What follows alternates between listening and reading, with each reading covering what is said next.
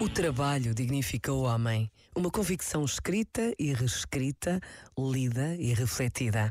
Esta dignidade começa a cada dia que passa, para todos os que podem sair de suas casas para irem trabalhar.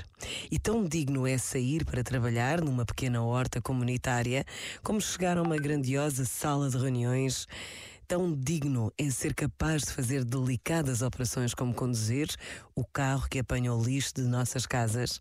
Sempre que uma mulher ou um homem conseguem viver à custa do seu trabalho, a sua dignidade afirma-se.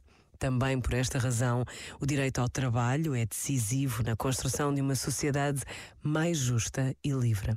E muitos de nós, em algum momento das nossas vidas, podemos ter a possibilidade de dar trabalho a alguém. Quando o fizermos, estamos efetivamente a construir o reino de Deus na terra onde vivemos.